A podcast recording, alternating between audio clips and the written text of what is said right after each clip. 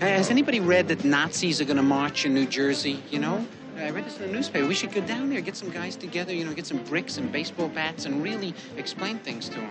There is this devastating satirical piece on that on the op-ed page of the Times. It is devastating. Well, a satirical piece in the Times is one thing, but bricks and baseball bats really gets right to the point. Oh, but really biting satire is always better than physical force. Think no, no, physical force is always better with Nazis.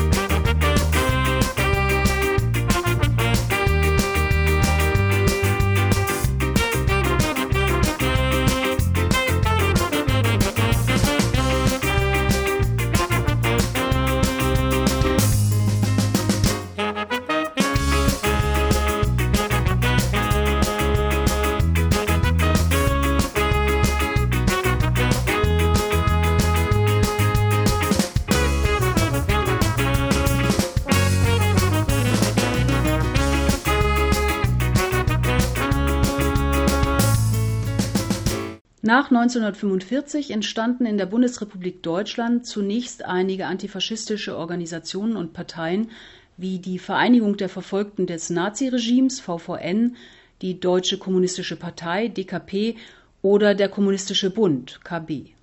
Da diese jedoch aus der Sicht linksradikaler Strömungen nicht ausreichend Akzente gegen faschistische Tendenzen in der Gesellschaft setzen konnten, bildeten sich zu Beginn der 1980er Jahre zudem erste autonome Antifa-Gruppen. Diese vertrauten prinzipiell nicht auf staatliche Schritte zur Bekämpfung von Rassismus und Rechtsextremismus, sondern sprachen sich explizit für antifaschistische Eigeninitiative aus.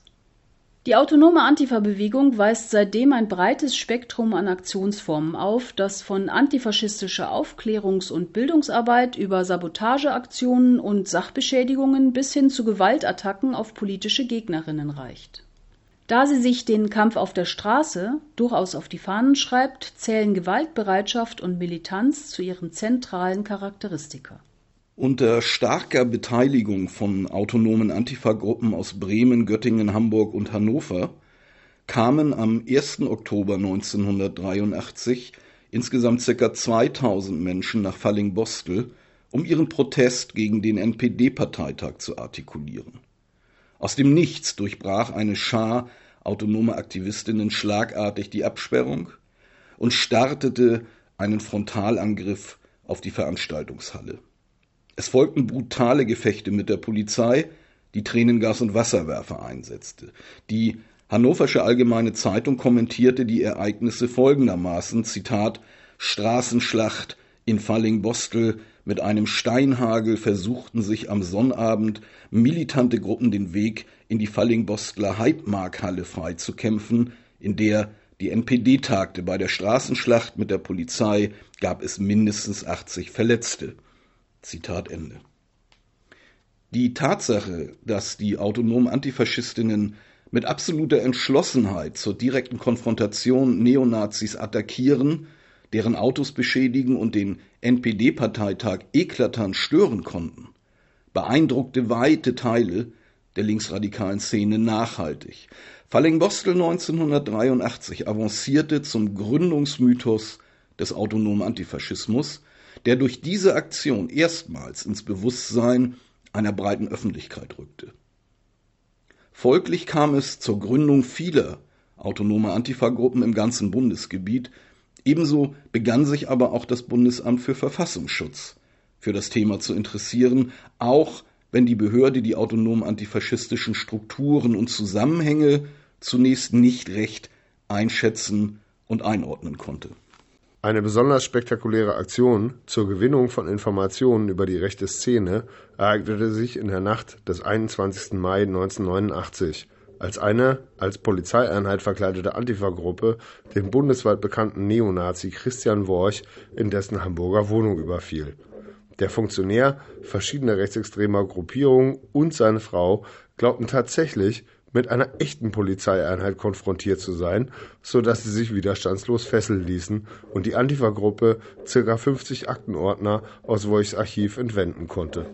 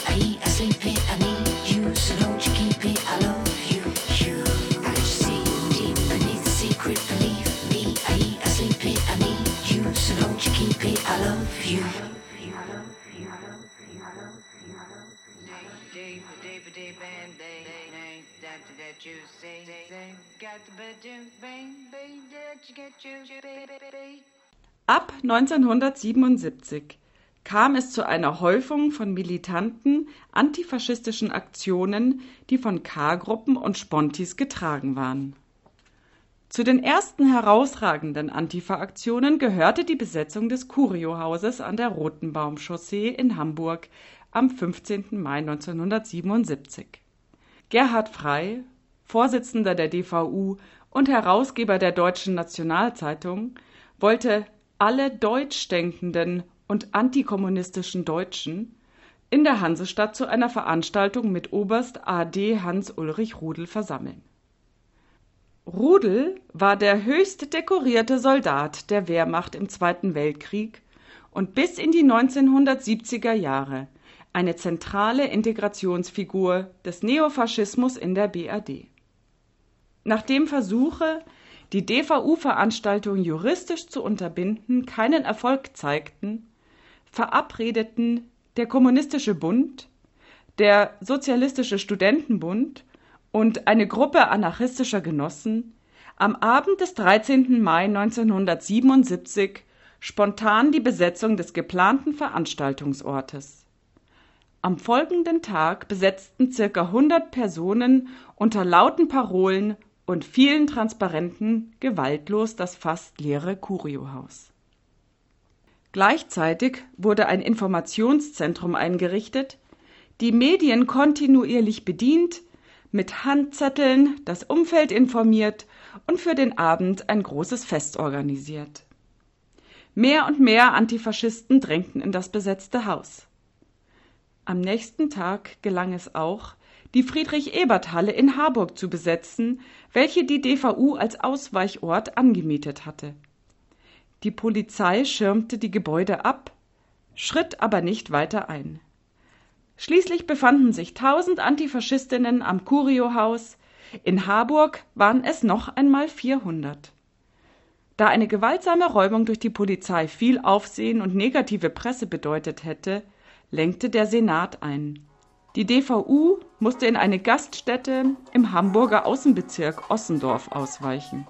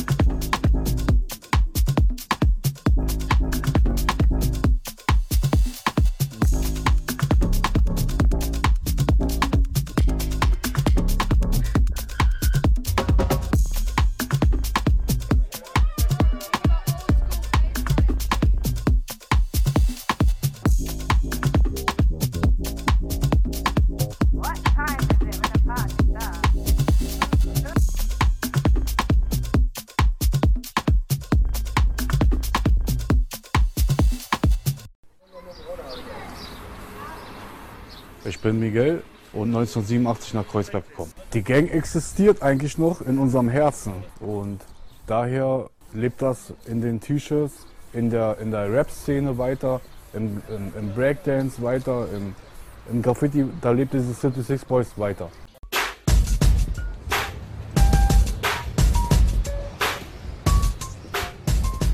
...36 Boys hiçbir zaman ölmez. Bunun bir hikayesi var. Gurbetçi çocukları savaşmışlar sağcılara karşı. Bu hikaye çok güzel bir hikaye.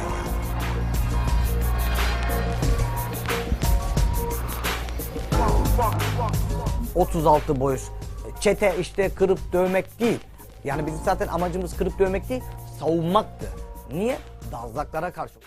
Ein bekanntes Beispiel der Kulturpolitik ist die 2004 in Leipzig entstandene Satireorganisation Front Deutscher Äpfel, deren Name eine Anspielung auf den langjährigen rechtsextremen NPD-Politiker Holger Apfel ist. Die Aktivistinnen dieser Initiative treten bei Demonstrationen in der Regel in schwarzen Uniformen, Springerstiefeln sowie mit Nazischeiteln auf und marschieren im Stechschritt. Ihr zentrales Erkennungsmerkmal ist eine Armbinde, auf der in einem weißen Kreis auf rotem Grund anstatt eines Hakenkreuzes jedoch ein Apfel prangt. Auf ihren Transparenten stehen Slogans wie keine Überfremdung des deutschen Obstbestandes, Grenzendicht für Fremdobst oder Südfrüchte raus. Und sie skandieren Parolen wie Was gibt der deutschen Jugend Kraft? Apfelsaft, Apfelsaft. Ironie, Parodie und Satire sind demnach ihre Instrumente gegen Rechtsextremismus, womit sie auf Demonstrationen meist für heitere Stimmung sorgen. Gleiches gilt für das von dem Juso-Projekt Endstation Rechts initiierte Modelabel Storch Heiner, das eine satirische Verballhornung der bei Rechtsextremen beliebten Marke Thor Steiner darstellt. Symbolmotiv dieser Kampagne ist ein struppiger Storch, der Scheitelfrisur, Stahlhelm sowie Hitlerbärtchen trägt und sich unter Verweis auf Hitlers Bezeichnung als größter Feldherr aller Zeiten, Gröfatz, selbst den Grömatz, größter Modedesigner aller Zeiten nennt er ist ein beliebtes Bildmotiv auf Kapuzenpullovern und T-Shirts und inzwischen hat Storch Heiner sogar einen kongenialen Kumpel an seiner Seite, Benito Storcholini. Paramilitärische Kampfverbände existierten nicht nur im rechten und faschistischen, sondern ebenso im linken und linksradikalen politischen Spektrum. Die bekanntesten Beispiele dafür sind der Reichsbanner Schwarz-Rot-Gold, die Eiserne Front, der Rotfrontkämpferbund oder der später daraus entstandene Kampfbund gegen den Faschismus. Der Rotfrontkämpferbund war der paramilitärische Wehrverband der KPD, der im Juli 1924 unter Leitung des Parteivorsitzenden Ernst Thälmann in Halle an der Saale aus den proletarischen Hundertschaften entstanden war und zu dessen Beitritt alle klassenbewussten Arbeiterinnen aufgerufen wurden. Zu den Erkennungssymbolen zählten eine rote Armbinde, ein fünfzackiger roter Stern und eine geballte Faust, die stete Kampfbereitschaft signalisieren sollte.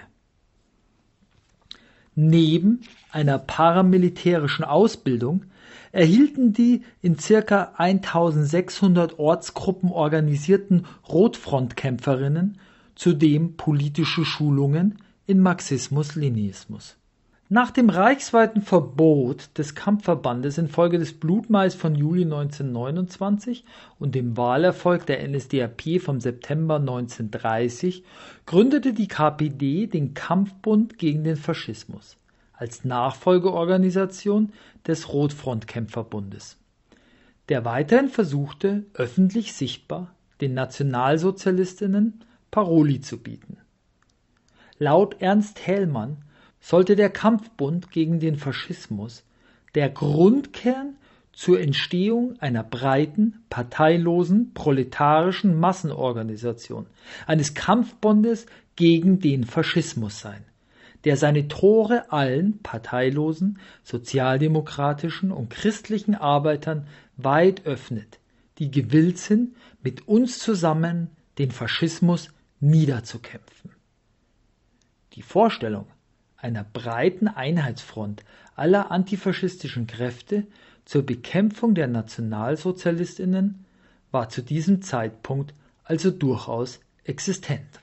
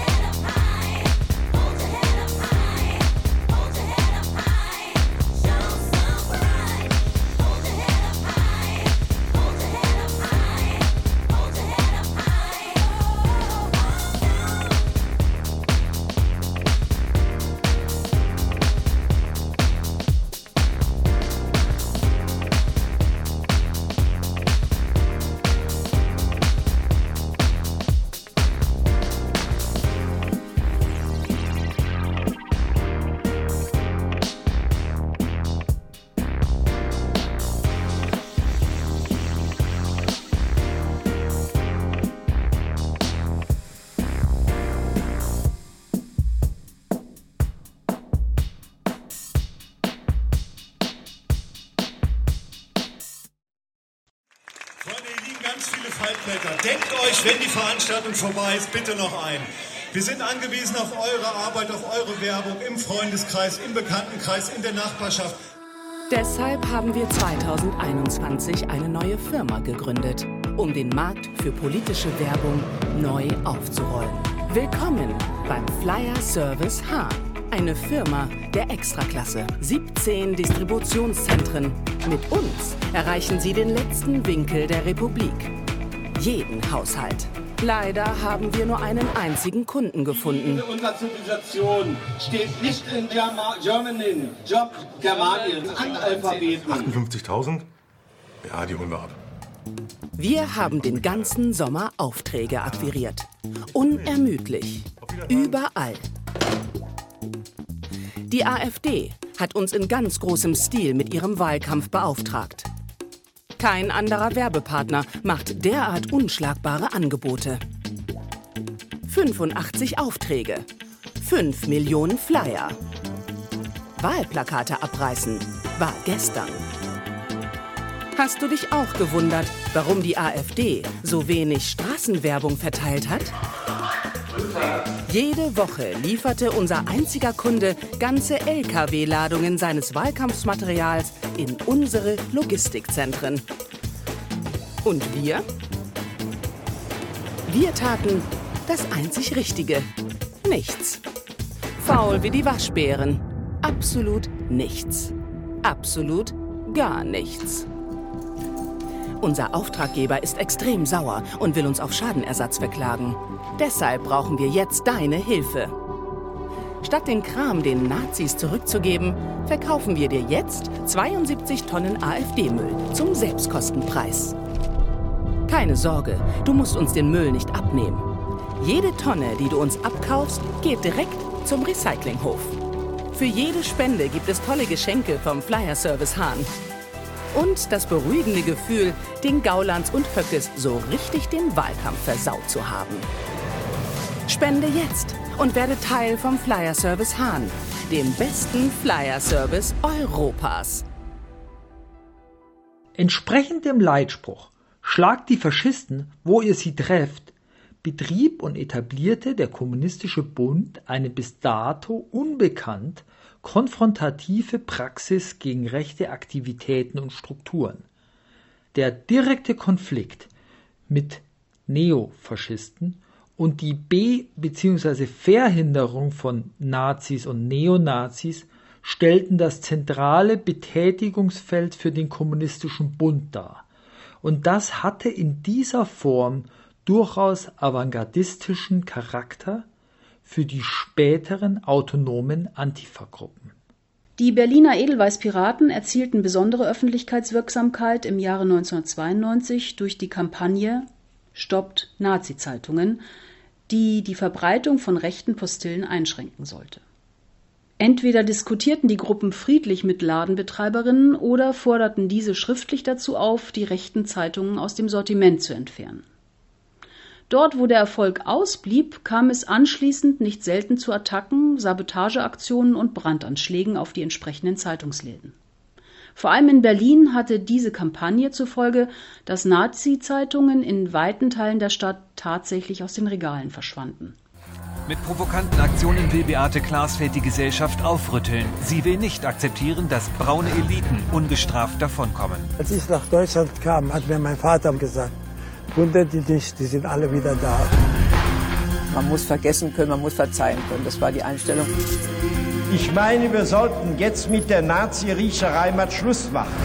Prominentes Beispiel Kurt Georg Kiesinger, früher Mitglied der NSDAP, dann Bundeskanzler. Weil er in Goebbels Propagandaministerium arbeitete, wird er öffentlich von Beate Klaasfeld geohrfeigt. Dass einer einem Kanzler eine knallt, das ist eine wunderbare Idee. Wir hätten, glaube ich, vielen Obrigkeiten gerne eine geklebt. Was ist die Ohrfeige für eine Geste? Das war die Ohrfeige von uns aus unserer Generation gegen die Ärztegeneration.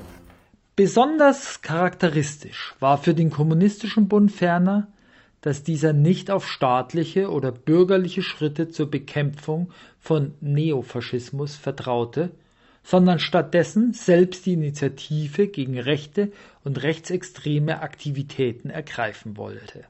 Vor allem in Norddeutschland entstanden in den 1970er Jahren zahlreiche autonome Gruppierungen, die rechten Strukturen nachspürten, akribisch antifaschistische Aufklärungsarbeit leisteten und kontinuierliche Praxis gegen Neonazis entwickelten. Dabei ließ der KB, der Kommunistische Bund, sowohl einen sehr konfrontativen als auch sehr kooperativen Charakter erkennen. Einerseits rief er konsequent zu antifaschistischen Aktionsformen auf, die nicht selten in direkten Gewaltausschreitungen mit den Neonazis sowie den sie schützenden Polizistinnen kulminierte.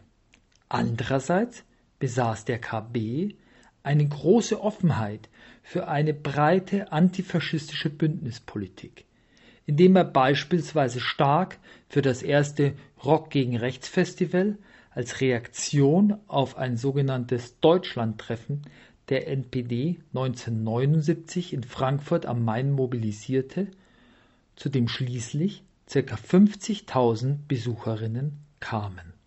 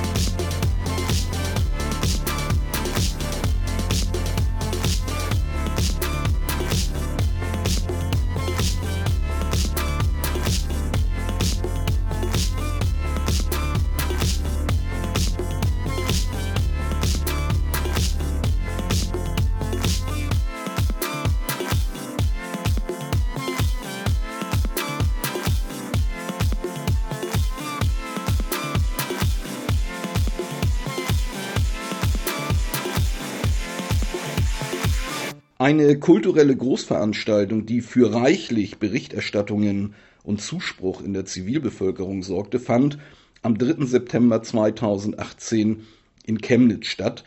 Einige Tage zuvor war am Rande eines Stadtfestes ein 35-jähriger Chemnitzer mutmaßlich von zwei Asylsuchenden erstochen worden, worauf eine fremdenfeindliche Bürgerbewegung zu einer Demonstration aufrief, die in Gewaltausschreitungen eskalierte.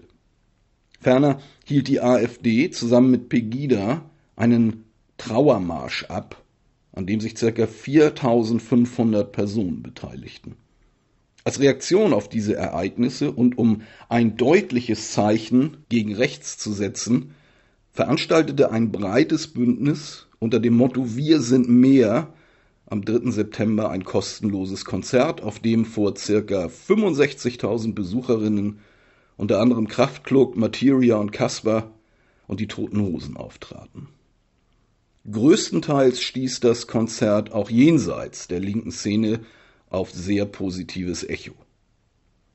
Sachsens Ministerpräsident Michael Kretschmer lobte wiederholt das Engagement der Veranstalterinnen und schrieb auf Twitter, 65.000 Besucher haben Wir sind mehr besucht. Ich war und bin beeindruckt und voller Anerkennung für diese Initiative. Der sächsische Innenminister Roland Wöller, ebenfalls CDU, erklärte ebenfalls, es war wichtig, ein klares Zeichen gegen Rechtsextremismus in Chemnitz, in Sachsen wie insgesamt in Deutschland zu setzen.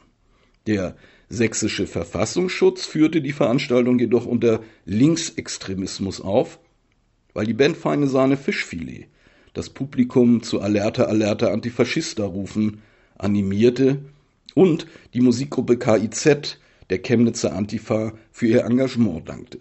Seit 1934 blicken am Torturm von Marbach am Neckar mitten im historischen Stadtzentrum zwei Sandsteinkrieger auf einen Sockel stadteinwärts. Zur Erinnerung an beim Töten getötete Soldaten. Nach 1945 blieb das Schandmal an seinem Platz stehen. Erst 1984 begann eine heftige Auseinandersetzung um dieses Nazikriegerdenkmal, die schließlich in eine spektakuläre Aktion mündete. Ein bis dahin unbekanntes Frauenkommando, Blood, Sweat and Tear, bekannte sich öffentlich dazu, die beiden Soldaten geteert und gefedert zu haben. Das Kommando verurteilte die psychologische Kriegsvorbereitung, die mittels dieses und ähnlicher Ehrenmale betrieben wird. Städtische Arbeiter hatten danach alle Mühe, die Riesensauerei, so die Ludwigsburger Kreiszeitung vom Sandstein herunterzubekommen. Bis heute wird das Denkmal immer wieder verschiedensten Veränderungen unterzogen. Für den 3. Oktober 1990 kündigten spezielle Anhänger der Wiedervereinigung die Sprengung des Denkmals an, unter der Losung Wir machen den Weg frei für Deutschland. Es blieb indes bei einer Dusche durch einen Rasensprenger. Die Polizei hatte dem Vorhaben von Anfang an misstraut und war entsprechend vertreten, wodurch immerhin die lang ersehnten Gruppenfotos von Nazisoldaten mit bundesrepublikanischer Polizei entstehen konnten. Traumatisch blieb für die Denkmalsverfechter aber offenbar das Teeren und Federn. Weit mehr als die verschiedensten Sprühaktionen traf diese Aktion den Nerv der Freunde des deutschen Soldatentums. Bis heute beschwören sie bei jeder Gelegenheit diese Schandtat. Die Kritik ist offenbar verstanden worden.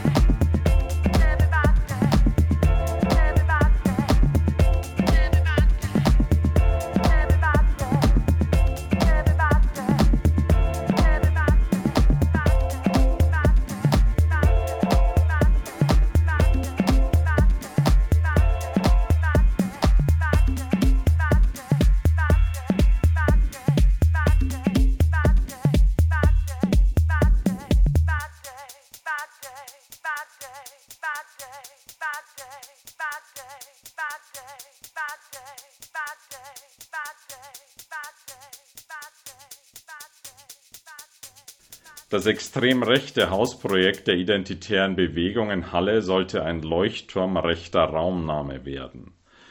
Es wurde ein Beispiel dafür, wie die Metapolitik der neuen Rechten am konsequenten Antifaschismus scheitert.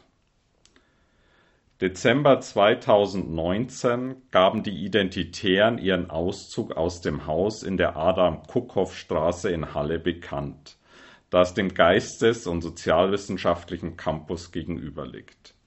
Aus einer Demonstration, die den Namen Kick Them Out, Nazi-Zentren dicht machen trug, entwickelte sich die gleichnamige Kampagne und später eine kontinuierliche Antifa-Arbeit gegen das Nazihaus. Wichtigste Aufgabe war es, bei jeder öffentlichen Aktion der Identitären Gegenprotest und damit sichtbaren Widerstand zu organisieren. Protestiert wurde meist zu beiden Seiten des Hauses, sodass die Polizei das Haus hinter Fahrzeugen und Hamburger Gittern verschanzte. Die Anreise durch Gegenprotest und Polizei hindurch wurde für die Nazis zum Spießrutenlauf. Zugleich erzeugte dies Bilder des Ausnahmezustands und nicht der Normalität vom Haus. Die Bilder ließen sich nicht durch die Identitären kontrollieren und inszenieren. Die zahlreichen Angriffe haben nicht nur massiv an den Nerven der Bewohnerinnen des rechten Hauses gezerrt, sondern machten Nachtwachen und bezahlte Security notwendig und verursachten auch andere Kosten, beispielsweise durch den notwendigen Austausch von Schlössern oder das Entfernen von Buttersäure. Auch die zahlreichen Farbattacken waren wichtig. Haben sie doch einen optischen Ausdruck dafür geliefert, dass es sich eben nicht um ein ganz normales Haus wie die anderen in der Straße handelt. Neben dem Militanten hat sich aber auch ein alltäglicher Antifaschismus entwickelt, der in der Wirkung anders, aber ebenfalls erfolgreich war. Die Outings in der Uni und das Informieren und Sensibilisieren von Lehrkräften und Kommilitoninnen haben dazu geführt, dass die Identitären eben nicht ungestört studieren konnten und meist auch schnell wegblieben. Ebenso wurde es zum Sport, dass Identitäre, sobald sie irgendwo im Stadtgebiet gesichtet wurden, bepöbelt wurden. Auch Cafés und Kneipen wurden mit eigenen Materialien informiert, getreu dem Motto Kein Bier für Nazis. Die Normalität wurde immer wieder durchbrochen. Im Dezember 2017 stand Monchi, der Sänger der Politpunk-Band Feine Sahne Fischfilet, in Güstrow in Mecklenburg-Vorpommern vor Gericht, weil er dort bei einer Demonstration im Mai 2015 an Gewaltausschreitungen gegen eine Gruppe von Neonazis beteiligt gewesen sein soll. Im Prozess gab ein als Zeuge bestellter Polizist zu Protokoll, dass linke Aktivistinnen damals lauthals einen Schlachtruf skandiert hätten. Auf Nachfrage des Richters, wie der Spruch gelautet habe, erklärte der Staatsbedienstete, ich kann kein Spanisch, Barista, Barista, Antifaschista oder so. Vor allem in der virtuellen Welt sorgte das Missverständnis des Polizisten für reichlich Erheiterung. Schließlich lautet der Slogan eigentlich Alerta, Alerta Antifaschista und geht auf das Engagement italienischer Antifaschistinnen gegen Diktator Benito Mussolini in den 1920er Jahren zurück. Viele Twitter-Nutzerinnen verbreiteten den Witz und die Taz-Redaktion schlug ihren Leserinnen einige weitere Abwandlungen linker Parolen vor, wie zum Beispiel kein Gott, kein Staat, kein Kaffeeautomat, ohne Kaffeedampf, kein Klassenkampf und hoch die internationale Kaffeespezialität. Rasch avancierte Barista Barista Antifaschista zu einem viel zitierten Bonmot in der linksalternativen Szene und es folgten verschiedene Buttons und T-Shirts mit entsprechenden Motiven. Die Beispiele antifaschistischer Interventionen für diese Sendung stammen aus den Büchern Antifa, Porträt einer linksradikalen Bewegung von Richard Rohrmoser aus dem CH Beck Verlag, Antifaschistische Aktion, Geschichte einer linksradikalen Bewegung von Bernd Langer aus dem Unrast Verlag, dem Handbuch der Kommunikationsguerilla eines Autorenkollektivs aus dem Verlag Libertäre Assoziation, des Weiteren aus der Broschüre Turn Left gegen den neuen Faschismus und den Nationalismus der Mitte der Gruppe TOP Berlin und aus diversen YouTube-Kanälen.